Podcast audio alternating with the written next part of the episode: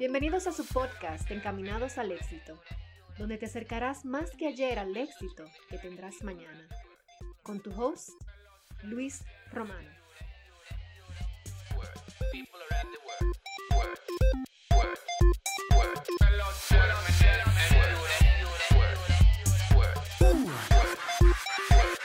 Cuéntame, Verónica, ¿a quién nosotros tenemos en el día de hoy? Claro que sí. Mira, hoy tenemos una persona que ya quizás muchos de los oyentes la conocen, es también parte de la familia de esta emisora. Ella es nacida en la ciudad de Mao, Valverde. Inició sus estudios en la carrera de comunicación social en la Pontífica Universidad Católica Madre y Maestra de Santiago en el 2009. A la edad de 20 años decide salir en busca de oportunidades y empieza de cero en los Estados Unidos.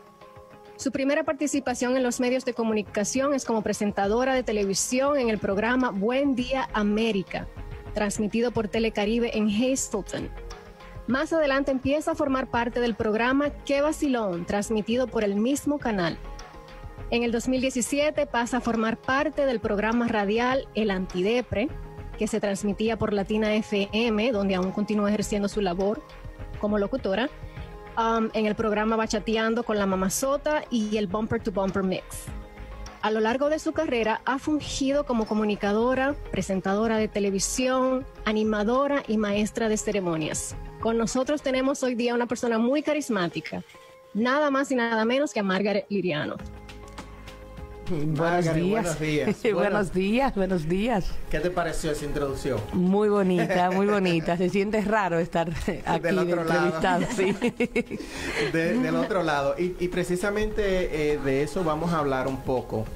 Es de, de, cómo tú te sientes estando del otro lado del micrófono.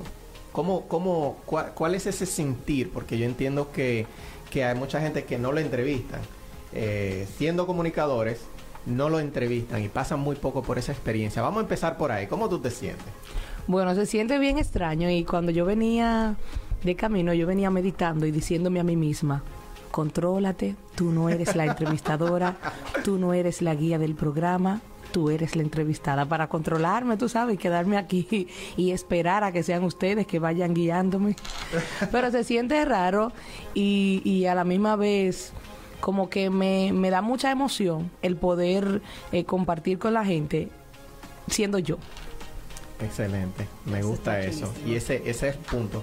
Eh, tú sabes que ya Verónica mencionó eh, una pequeña biografía de, quién eres, de dónde vienes y, y, cómo estás aquí, pero yo quiero algo que no se mencionó ahí en la, en la biografía y es ¿De dónde te salió esa pasión de tú empezar a estudiar comunicación? O sea, ¿dónde tú piensas que tú naciste con eso? ¿Tú eras relambía? ¿Tú eras así eh, eh, bien jovial desde el principio? ¿De dónde salió eso? Todo el tiempo. Desde pequeña a mí siempre me ha gustado estar en el medio. Eh, yo me inclino mucho por, me incliné por la comunicación, por el deseo de que la gente me conociera como que se siente tan bonito cuando tú vas caminando y una persona te reconoce y el cariño. Hay personas que sin conocerte te quieren. Y es porque solamente te escuchan o te ven a través de la televisión y crean ese lazo contigo y eso se siente lindo porque aparte de la gente que sí me conoce, me quiere, también tengo mucha gente por ahí que me quiere.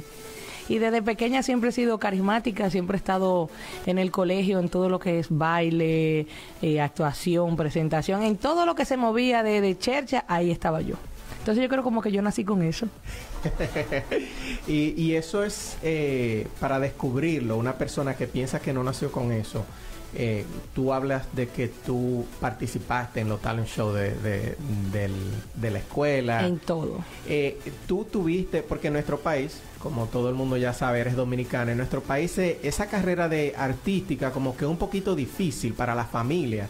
Eh, ¿Tú tuviste alguna fricción con la familia cuando tú empezaste ya, que ya eh, se empezó a notar que tú tenías esa vena artística también? Porque yo creo que tú también tienes familias que son artistas, que están en el medio artístico, ¿no? Eh, pero no cercanos. No cercanos, ok. Eh, en realidad, mientras estuve en el colegio y participaba en todas las actividades artísticas del colegio, fue todo muy chulo. O sea, siempre no me puedo quejar porque yo tengo unos padres que apoyan bastante. Eh, pero ya cuando llegó la parte de ir a la universidad, que yo dije yo voy a estudiar comunicación social, me preguntan, ¿y qué es eso? Yo, bueno, comunicación social, eh, para yo ser presentadora de televisión.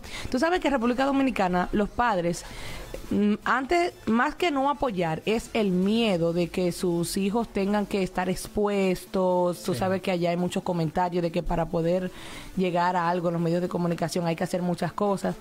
Pero mi mamá en todo es sí. Mi papá, me puso a pensarlo. Bueno, me decía, piénsalo, eh, estudia farmacia, que la farmacia... mis padres son médicos. Entonces vengo de una familia así como de médicos, y como que nadie se inclina por lo, por la comunicación. Entonces mi papá decía, no, no, usted va a estudiar farmacia. Y yo, no, yo quiero comunicación, a mí me gusta estar en el medio. Pero ya luego de que entro a la universidad y empiezo ya primero uno tomando clases como que no se siente mucho lo que es. Pero cuando me tocó participar en radio por primera vez, porque el primer medio de comunicación que trabajé fue radio, fue en un proyecto de la emisora, una emisora llamada arroba 101, era una emisora online. Entonces ahí empiezo a hacer mi primer programa y me inclinaba mucho por el merengue típico que es lo que le gusta a mi papá. Entonces ya ahí él empezó a sentir como, oh, esa es la hija mía. sí, ahí de una vez salió sí, Sí, gracias a Dios ya todo el mundo en mi familia me apoya mucho todavía, son locos conmigo, cualquier cualquier logro o cualquier triunfo que yo tengo no es solo mío, es mío y de toda mi familia. Así es. Eh, bueno, Margarita, nosotros entendemos que la radio es una vía de entretenimiento para muchas personas. Sin embargo, muchos de los radioyentes no saben o entienden que hay personajes que son creados por, los locutores, tú sabes, para entretener y no porque ellos sean de, esa, de esa forma, de, cierta manera. Um, esto obviamente crea críticas. ¿Cómo tú las manejas? Para las personas que no te conocen? Bueno, lo principal es que yo soy como Lumi Lizardo. Yo me unto mantequilla para que me resbale. Eh, no te voy a negar que hay momentos que me atacan tanto que me choca. porque yo digo, conchale, no me conocen. Suéltenme. Déjenme tranquila, pero por lo general yo lo tomo variado y, y yo entiendo que estamos en una sociedad donde el morbo es lo que vende y no precisamente el morbo malo. Eh, si yo fuese la, la comunicadora eh, normal, que no creara ningún tipo de controversia, quizás no me llamaran, no me escucharan, no me criticaran. Hay un dicho que dice que mientras estén hablando de ti, tú estás haciendo las cosas bien. Ahora, el día que no hablen, olvídate que no va para ningún lado. Claro, tú sabes que yo estaba teniendo esa conversación precisamente con Verónica y le decía que, que a mí me, gusta, me gustaría tocar ese tema porque la gente eh, yo le decía que la gente que no es que no causa una efervescencia en el público, pues lamentablemente no pega y, punto, y se sale de la radio, porque tú eh, como comunicadora, tú entiendes que tú estás en un medio de entretenimiento, entonces al final del día tú tienes que entretener a la gente, si tú te mantienes, por ejemplo, en el caso mío, tú no puedes tener un programa de, motivación y desarrollo personal 24/7, o sea, tú no puedes ser complaciente 24/7, tú tienes que causar esa, esa chispa, ¿no? Claro. Y a eso es que tú te refieres. Pero yo creo que aunque uno haga las cosas lo más bien posible, siempre, siempre va a haber personas que tú le caes bien y personas que tú no le caes mal, simplemente porque porque sí. Es que no somos papeleta de 2000. Sí, no, no, no, de 2000 no, no somos eh, cadenita de oro. Mira, es difícil. Precisamente en estos días eh, yo me he visto atacada. Lo primero es que yo tomo las críticas de quien viene. Exacto. No la crítica, es de quien viene. Una persona que no ha logrado nada, una persona que no ha hecho nada, y no precisamente económico, eh, en el nivel económico, ¿tú entiendes? Porque hay personas que quizás a nivel económico no están allá arriba, pero tú los ves y transmiten paz. Tú dices, esa persona vive cómoda, esa persona vive bien. Entonces yo tomo la crítica de quien venga. Ahora, vamos a poner en estos días, a mí me han tachado de racista. Eso es eh, el nuevo, la nueva crítica que me tiene. Un fueguillo. Sí, porque yo una vez dije que los haitianos no son mi hermano, por ejemplo. Eh, pero no.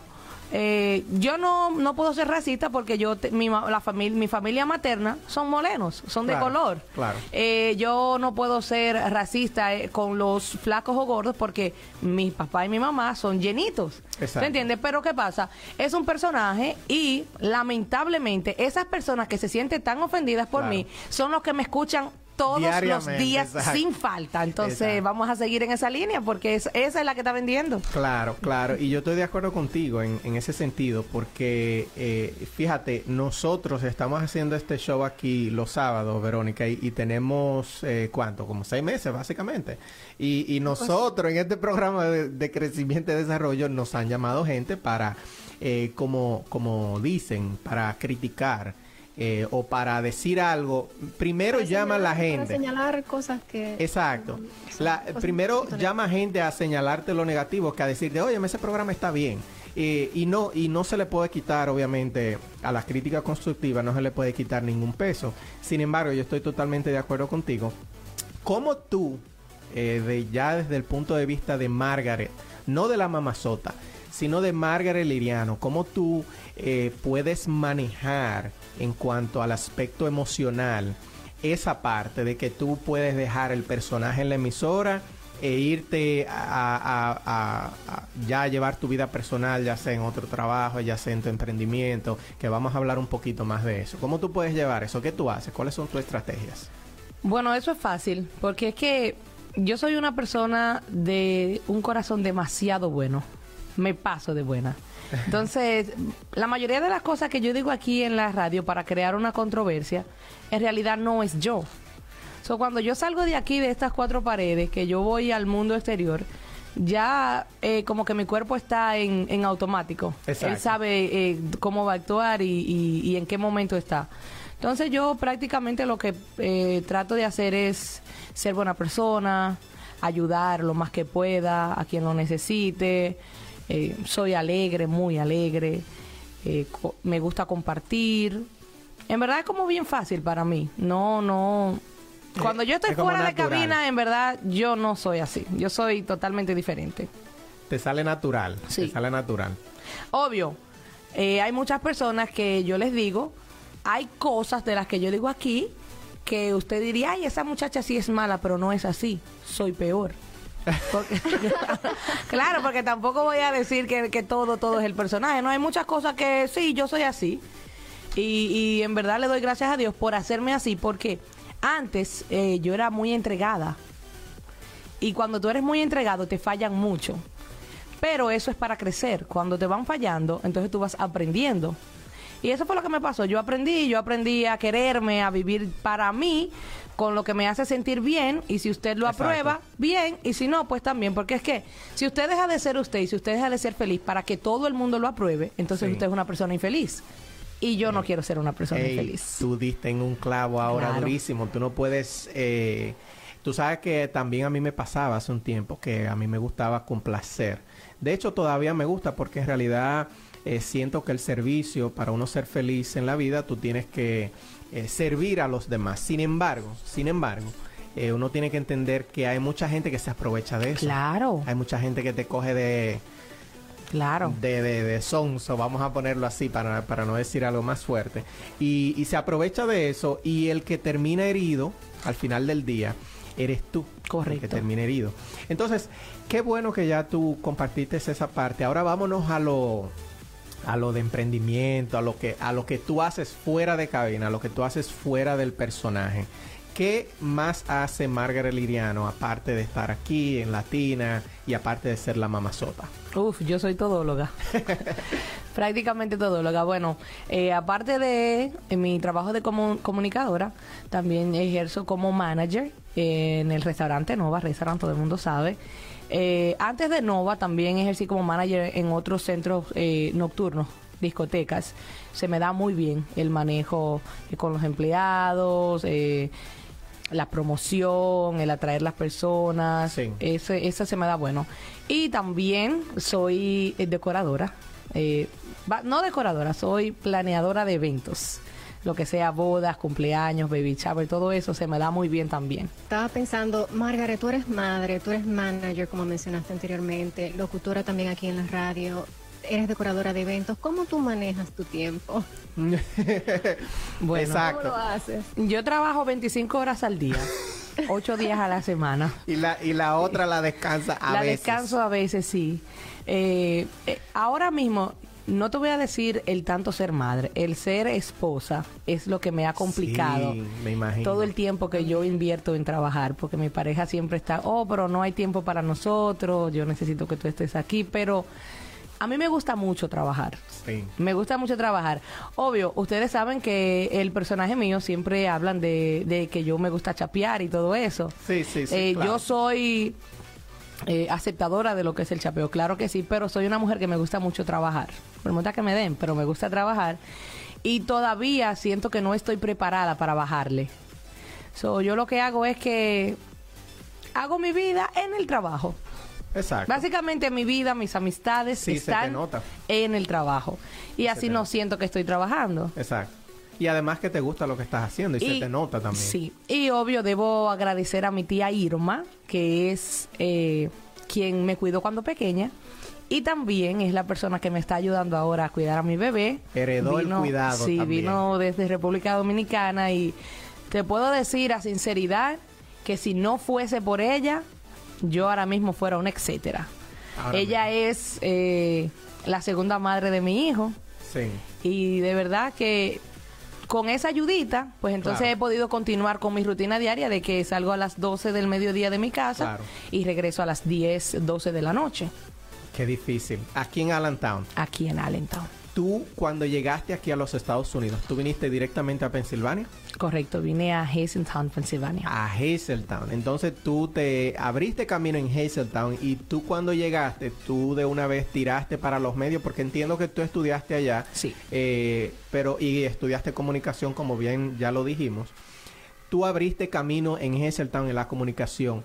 ¿Cómo fue para ti esos primeros pasos? Porque todo el que llega aquí por, por, eh, por primera vez y que tiene, especialmente la gente que estudiaron allá, como que se lo encuentra chocante. ¿Cómo tú te abriste camino? ¿Qué tú traías en la cabeza? Bueno, déjame decirte que no es tan fácil como se ve. No, eso lo yo que te digo. puedo decir que yo guayé la yuca. Porque cuando yo llegué a la ciudad de Hazeltown, no tenía trabajo. Sí. Y una persona iba a abrir una tienda y yo, de afrentosa, le mandé un mensaje. Yo conseguí el número. Mira, mi nombre es fulana y yo necesito trabajar. A ver si tú me ponías ahí en la tienda. Ella se llama Lady, es mi segunda madre aquí. Sí. Y ella me dijo, pasa por aquí. Y me dijo, mira, eh, esto fue Dios que me dijo que te ponga aquí.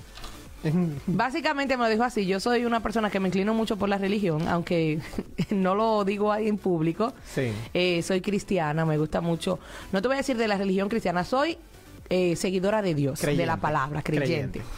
Y ella eh, me dio trabajo. Luego de una tienda pasé a trabajar como bartender, he trabajado como mesera, he trabajado como juquera, he traba- yo he trabajado Haciendo de todo. Entonces, eh, un día estoy en la tienda y llega una señora a buscar una ropa, pero es por promoción, por intercambio. Y digo yo, no, pero aquí es, no, aquí es que yo la voy a pegar. Le digo yo a mi jefa, Lady, digo yo, Lady, esta mujer, mira, para una tele, para un canal de televisión, háblale de mí. Entonces yo me voy atrás y Lady, dice que yo no sé, le dice, mira, esta muchacha, y estudió comunicación. Entonces me llaman. Ahí fue cuando fui a trabajar por primera vez en televisión. Cuando yo empecé a estudiar comunicación, mi sueño, no voy a decir era, es todavía, es ser actriz de novela. Ese es mi sueño. O sea- yo, yo estoy trabajando para eso, como se dice. O sea, podemos ver quizás en un futuro Muy probable. En Pasión de Gavilanes 2.0. Más o menos, sí. Ese, ese es mi sueño. Y eh, yo empecé a estudiar comunicación y yo decía, a mí lo que me gusta es el pantalleo. A mí me gusta estar frente a cámara para que la gente me vea. Se me dio. Se me dio, me llamaron, es un, un, un morning show, Buenos Días América. Y yo dije, Dios mío, pero esto es serio y a mí no me gusta la seriedad porque yo soy muy extrovertida, tengo demasiada energía. Entonces me dijeron, yo dije, bueno, yo puedo prepararle segmentos de farándula. Y así le di. Y para, para muchas personas que dicen, oh, tú trabajas en un medio de comunicación es fácil. Yo trabajé un año completito sin paga Sí. ni un peso. O sea, sin recibir un peso, levantándome todos los días a las 5 y 30 de la mañana para llegar al canal, a Camerinos, a prepararme, Sí. eh, produciendo mi segmento, yo misma. misma. tenía que producir mi segmento y llevarlo en una memoria, mira, aquí esto es lo que yo voy a hacer. Y yo duré ese año completito sin paga, pero a mí no me importaba porque es que yo estaba en televisión. Exactamente. Entonces ahí viene lo que es el programa Qué Vacilón, una chulería de programa. Era un programa donde tú podías ser auténtico, tú podías ser tú. Vamos a hablar aquí de las pelas que te dieron cuando chiquita. Sí. Yo dije, ok, este es el mío. Entonces ahí viene ya el pago. Yo digo, ok, ya, Ya puedo empezar porque ya yo tengo un año de experiencia, puedo Empezó río un poquito. agua ella. Correcto, y entonces ahí estuve en qué vacilón. Eh, Aneudi Puello es quien me habla de este trabajo cuando iba a Aquí. abrir. Gracias a Dios estoy aquí en Latina desde que empezó. Sí. Me llamaron para el antidepre. El antidepre en la tarde. Me encantaba Que es- también. que es un, un ya, Un talk quizá show. el abuelo de, de- del bumper to bumper. Exactamente. Vamos a ponerlo así. Y vine, vine aquí, empecé a trabajar y de verdad, a pesar de que hay muchas personas que me atacan, hay muchas personas que, entre comillas, no quieren saber de mí, pero me siguen. Yo tengo Sí. tanta gente que me quiere, que me sigue, eh, gracias a Latina. Sí. Que de verdad, esa es como mi satisfacción. A mí no me importa cuando me están criticando, porque Claro. de verdad, mira, yo tengo una señora que no la conozco en físico, ella se llama Belkis, pero ella en mis redes sociales todos los días me pone un buenos días, Sí. lo- me expresa lo orgullosa que ella se siente de mí. Qué eso como que me llena. eso, claro. Es así, así de fácil, así de fácil llegué yo a los medios de comunicación.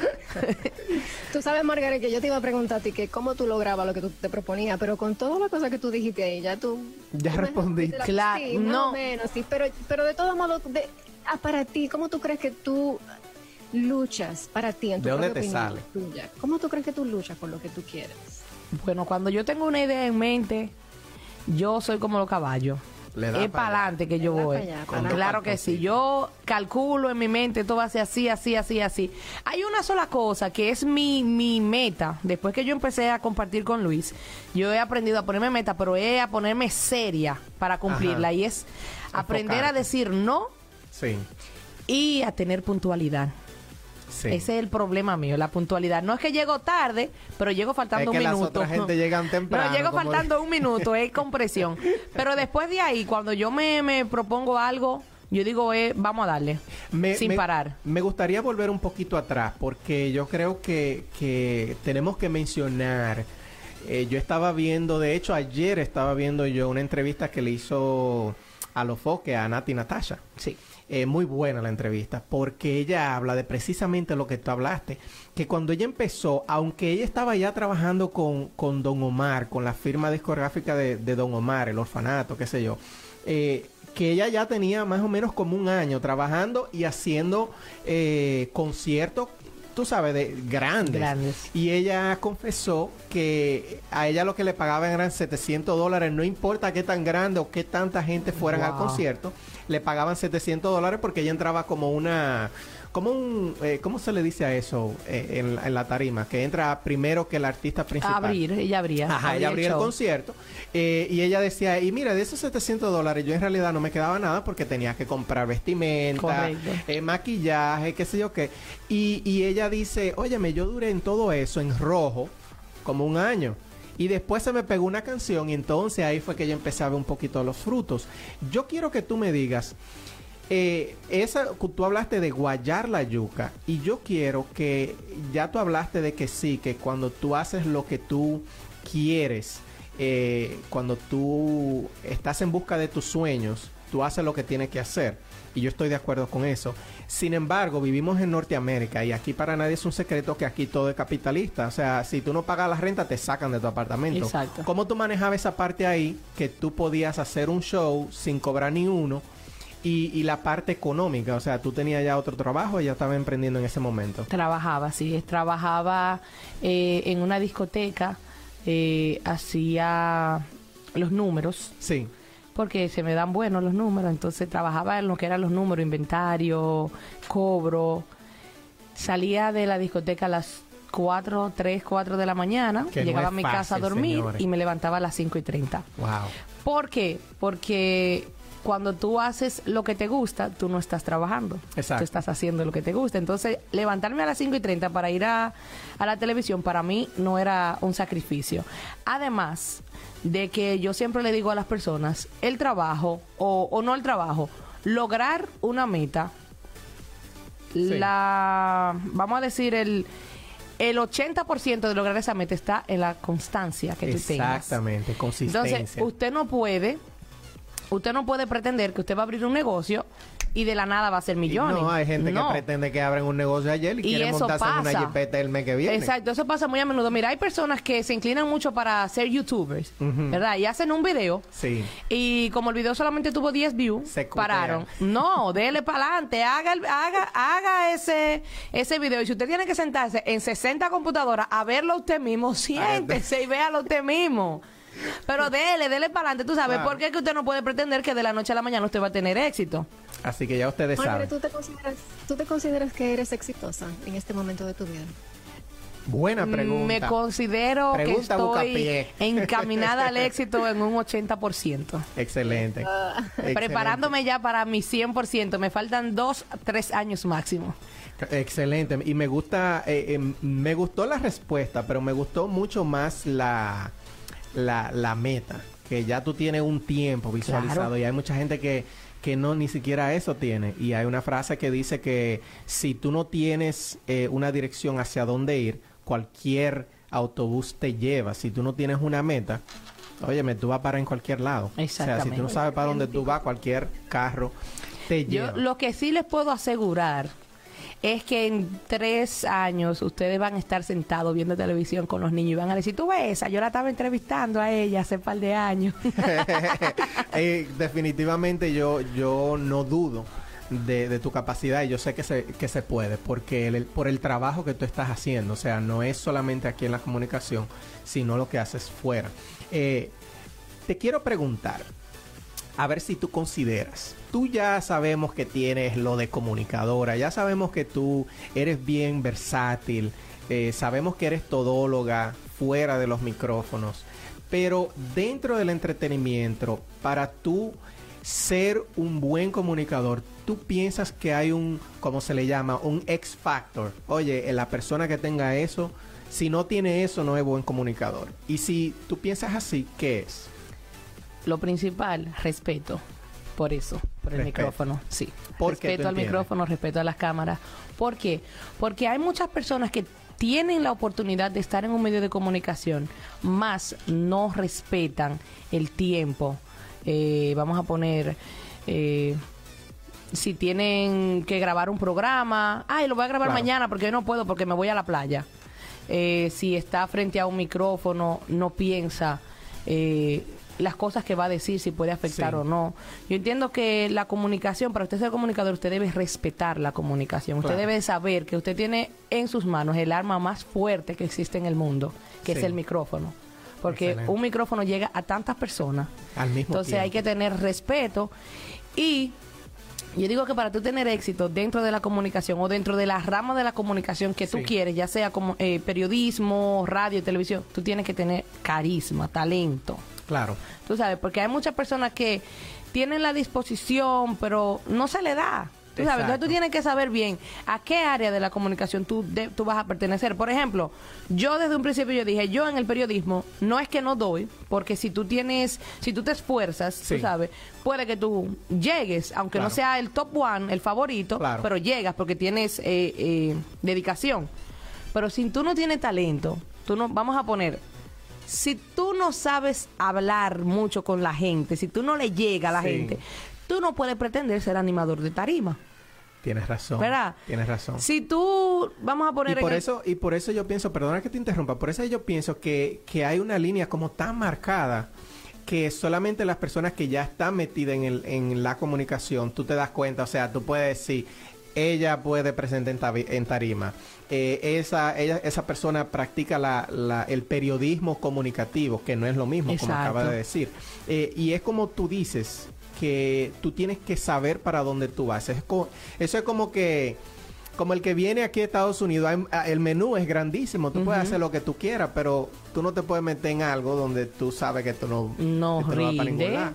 Exactamente. Entonces, yendo con eso mismo, viendo con esa misma Pero espérate, espérate, espérate, Luis Carlos, antes de que tú te Dale. muevas a la... O sea, ¿qué tal si una persona, a lo mejor, bueno, sí, qué tal una persona que se prepare? O sea, porque yo, yo, entendí cuando ustedes dijeron eso, de que no, si, si tú no das para eso, no te metas, pero ¿y qué tal? Prepárense y luego inténtalo. Prepara, mira qué pasa. Tú te puedes preparar y tener disciplina y tú vas a lograr estar en los medios. Claro. Y, que te respeten en los medios, pero el conectar con, con, con la audiencia va mucho mucho más de que tú estés preparado. Lo que, lo que, o sea, déjame llegar al punto. Para tú conectar con el público, sí. obvio, tú necesitas tener preparación, no solamente para estar en, un medio de comunicación, sino en cualquier carrera que tú vayas a ejercer, tú necesitas preparación. Por supuesto. Pero para tú conectar con el público, si tú no tienes tarima, no importa carisma, no importa cuántos años de universidad tú le des, el carisma no está ahí para tú conectar, ¿te entiendes? O sea, hay personas que no han estudiado y conectan con el público porque tienen ese carisma. Y, y, como tú dices, ya hay personas que tienen muchísimo estudio y no conectan, para nada y se tienen que no es que no es que son malos en la comunicación, sino que simplemente tienen que no conectan, exactamente. Es, como vamos a poner en medicina, si tú estudias y te preparas, tú vas a ser un médico. Exactamente. Pero en comunicación no es así, porque cuando tú te paras en una tarima y tú empiezas a hablar con las personas, Emma, yo te lo voy a poner así, cuando tú estás en la radio, la radio enamora es e, por, por, lo que tú digas, por lo que tú hables. Entonces, cuando tú estás en la radio, tú tienes que conectar. Tú o conectas o no diste para nada, aunque hayas estudiado locución. Te iba a preguntar, eh, Hazelton, eh, yo estuve en Hazelton hace no mucho. Bueno, sí, hablando de la pandemia, lo que pasa es que la pandemia, eh, como que el, tiempo se nos voló. Se nos fue. yo estuve en Hazeltown y me di cuenta que el pueblo de Hazeltown es una sola calle. Es pequeño, sí. Es pequeño. o sea, el, el, pueblo de Hazleton es una calle, yo me di cuenta. O sea, el downtown es una calle. Es como aquí la Hamilton, ya es de Hazleton. Más o menos. Cuando tú te mudaste para acá, para Allentown, ¿tú te mudaste por la oportunidad que tú tuviste aquí o, a otra cosa? Bueno, te metí, al, eh, te metí al medio ahí con la gente de No, no, está bien. Mira, cuando me mudé a Allentown, ya yo tenía un año trabajando en la emisora, un año y pico, trabajando para Latina, viajaba todos los días, pero acababa de salir de una relación. Sí. Ya definitivamente. Entonces se dice que cuando tú vas a acabar una relación tienes que eh, poner distancia. Exacto. Entonces ya no había como nada que me atara a Hazentown y yo estaba, eh, entendía que era ponerme en riesgo el viajar todos los días. Por supuesto. Entonces dije, no, ya, me voy para Allentown, a, pesar de, aparte de que todas las personas de aquí me decían, ven para acá, que aquí es, esto es la ciudad. aquí, lo Y no me arrepiento, en verdad no me arrepiento, me encanta Allentown. Una última pregunta eh, para ti, o, o quizás, no sé si Verónica tiene, Verónica tiene algo más. ¿Cuáles son, cuáles tú piensas que son los retos más grandes que tú, que tú has encontrado como profesional en la comunicación y como persona, eh, como persona ya manejándolo todo, tu emprendimiento, eh, todo? ¿Cuáles son los retos más grandes que tú te has encontrado hasta ahora? Porque yo sé que en un futuro quizás haya más. Dice, dice Sandra que Dios, mío. tú sabes la cara de Sandra, lo más seguro. Gracias. bueno, dentro de la comunicación, eh, el reto más grande, te voy a confesar que cuando yo estaba en la universidad, yo solamente quería estar frente a una cámara. Bien. Y en lo que fueron las materias de producción, eh, grabación, todo eso, como que yo la pasaba por pasarla porque tengo que salir rápido de esto, pero no me enfocaba tanto. Y mi reto más grande ha sido trabajar la producción y los controles aquí en la emisora. Cuando me dijeron, te va a tocar hacer los controles, o sea, estar de aquel lado donde estás tú, yo dije, ay, mi madre, yo no sé eso. Eh, entonces... ¿Cuánto tiempo te tomó aprender eso, Margaret? Yo aprendo rápido, me tomó... Vamos a... Todavía estoy aprendiendo porque nunca se termina de aprender, pero manejarme y quedarme solita como un mes eh, para poder emprender sola. Y la producción, todavía sigo trabajando en ello, pero sí desde que empecé antes tenía mucha ayuda porque estaba con Aneudi Puello y él es muy buen productor. Sí. Pero ya después. El maestro del sonido. Cuando me tocó seguir adelante, pues sigo todavía aprendiendo. Pero ese es mi reto, mi mayor reto, producir y estar ahí en los controles. Y en mi vida personal, mi mayor reto fue. Eh, como te dije, aprender a, decir que no, que todavía estoy trabajando en eso, porque es que han abusado de mí de toda forma posible, como tú no te imaginas aprender a, a dividir los amigos de las amistades. Sí, porque yo, para mí todo el mundo era mi amigo y por eso abusaban más. Sí. Ahora no, ahora tengo un pequeño círculo y aprendí a decir, si esta persona no me suma, eh, hay que dejarla de lado. Si esta persona no tiene algo que yo diga, ok, quiero ser como esa persona, también se queda de lado. Y aprender a ser mamá. Todavía voy trabajando en eso. Es un reto que nunca se termina. Soy una persona que me gusta mucho estar trabajando, como dije anteriormente. Sí, Y eso no va de la mano con ser madre, porque ser madre implica que tú le dediques tiempo claro. a tu bebé. Entonces, en eso voy todavía trabajando. Ahora, mismo ese es mi mayor reto, ser mamá. Sí, Bueno, no, no hay que añadirle más nada a esa parte. Eh, quiero que de nuevo eh, conectes con las personas, cómo te pueden encontrar en las redes sociales. Y además de, yo sé que tú hablaste de que tienes eh, un, un negocio de decoración, de eventos. eh, de, ¿Eres decoración de eventos o de...? Básicamente es organización de eventos, Organización planeación. de- Yo planeo ajá, sí, todo, desde decoración, catering, eh, bizcochos, todo. Tú, Sí. tú me dices, Margaret, mira, yo quiero un party y yo te voy a decir, ok, es, yo voy a hacer esto y tú nada más tienes que llegar cambiadito a gozar. Exacto, eh, me mismo. gustó, me gustó Sí. esa, ese delivery. Eh, ¿Cómo pueden encontrarte para esa parte? ¿Te conectan contigo igual en las redes o, o conectan con Pueden, otra página? pueden conectar conmigo a través de mi Instagram, Margaret Liriano TV, pero también, si quieren ver mi trabajo, pueden entrar a Instagram, ML Decorations. Esa es mi página, ML Decorations. Ahí usted me puede escribir por DM o también me puede eh, mandar un mensaje a mi número personal, que es el 484-695. 9161. Ahí usted me puede mandar un mensaje, me dice lo que le gustaría hacer y yo con mucho gusto pues complazco. Y por supuesto quiero recordarle a todas las personas que de lunes a viernes a las 4 de la tarde tengo el bachateando con la mamá Sota. Bien. Ahí, es- de ahí es que la gente me quiere, en verdad. y a las 5, bueno, pues entra la Real Mamá Sota en el Bumper to Bumper, La acompañada de Sandra. Vargas y el pequeño gigante DJ Fibo. Así es que este lunes quédese Una- ahí con nosotros. Unas últimas palabras para esas personas que llegaron aquí a Estados Unidos, llegaron aquí a Pensilvania eh, para inspiración. ¿Qué tú le puedes decir? Bueno, que llegaron al País de las Maravillas, Bien, que todo es disposición y no darse por vencido. Lo principal que usted tiene que tener es amor propio y creérsela. Usted tiene que creérsela para lograrlo. Si usted no cree en usted, nadie allá afuera va a creer en usted y por supuesto tiene que tener eh, consistencia, Consistencia para y lograr lo que usted quiere. Mucha disciplina, mucha consistencia y sobre todo creer en usted. Eso es algo que usted tiene que levantarse todos los días, mirarse al espejo y decir yo creo en mí y, yo voy para adelante. mano derecha. Así mismo. Excelente. Yo pienso que eh, no se le puede añadir nada a lo que dijiste. Señores, y no nos queda tiempo para más. Muchísimas gracias por escucharnos. Eh, gracias por dedicarnos esta hora del tiempo. Si no te dio tiempo a buscarla, a escuchar la entrevista, búscala en Facebook o en nuestro, nuestra página de YouTube. Muchísimas gracias, Verónica. Eh, Margaret, como siempre, bueno, me encantó la entrevista. Gracias por tu tiempo y a todas las personas que tengan un lindo fin de semana. Muchísimas gracias Verónica y Luis por tenerme aquí, a todas las personas que me escucharon. Gracias por seguirme, por apoyarme, a mi familia que son mis fanáticos número uno. Muchísimas gracias, los amo con todo mi corazón. Gracias.